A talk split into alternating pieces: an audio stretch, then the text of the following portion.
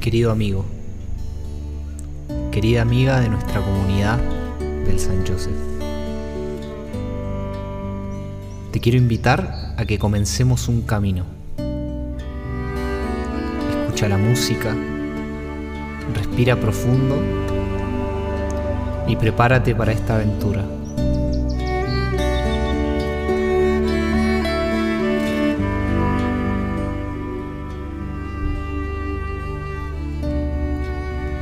Sigue respirando.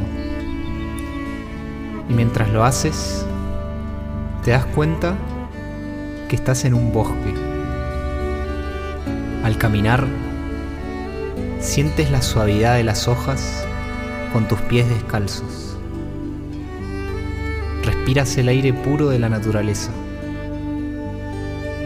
Escuchas el sonido de los pájaros.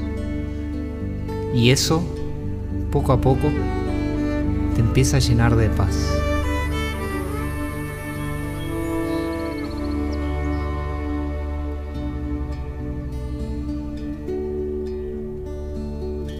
Mientras caminas, se va haciendo de noche. El cielo se va oscureciendo. Pero no tienes miedo. Tu corazón te alienta a seguir adelante. De pronto, a lo lejos ves una persona. No reconoces bien quién es. Y te vas acercando poco a poco.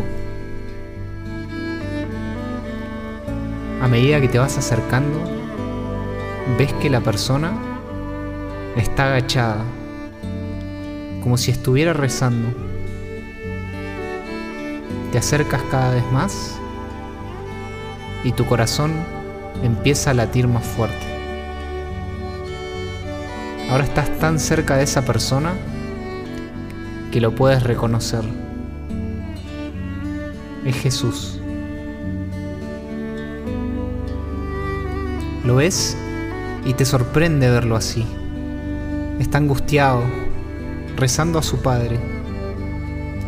Él sabe que está a punto de llegar el momento de su pasión y dice, Padre, si puedes, aparta de mí este cáliz, pero que no se haga mi voluntad, sino la tuya. Esto te conmueve quieres hacer algo. No quieres dejar que Jesús sufra. Y de pronto ves unos metros más allá y te das cuenta que están los apóstoles durmiendo. Durmiendo. No entiendes cómo pueden estar durmiendo mientras Jesús está en esta situación. Quieres salir a retarlos. Y cuando comienzas a caminar, escuchas su voz que te dice, ven, vela conmigo, ven, ora conmigo. Sigues mirando a los apóstoles enojado. Sin embargo, cuando te arrodillas al lado de Jesús, el mundo se detiene. Vuelves a experimentar poco a poco esa paz con la que entraste al bosque y comienzas a recordar. ¿Recuerdas que un rato antes habías estado con Jesús y sus discípulos? ¿Recuerdas que Él les había lavado los pies a cada uno de ustedes, esos pies sucios?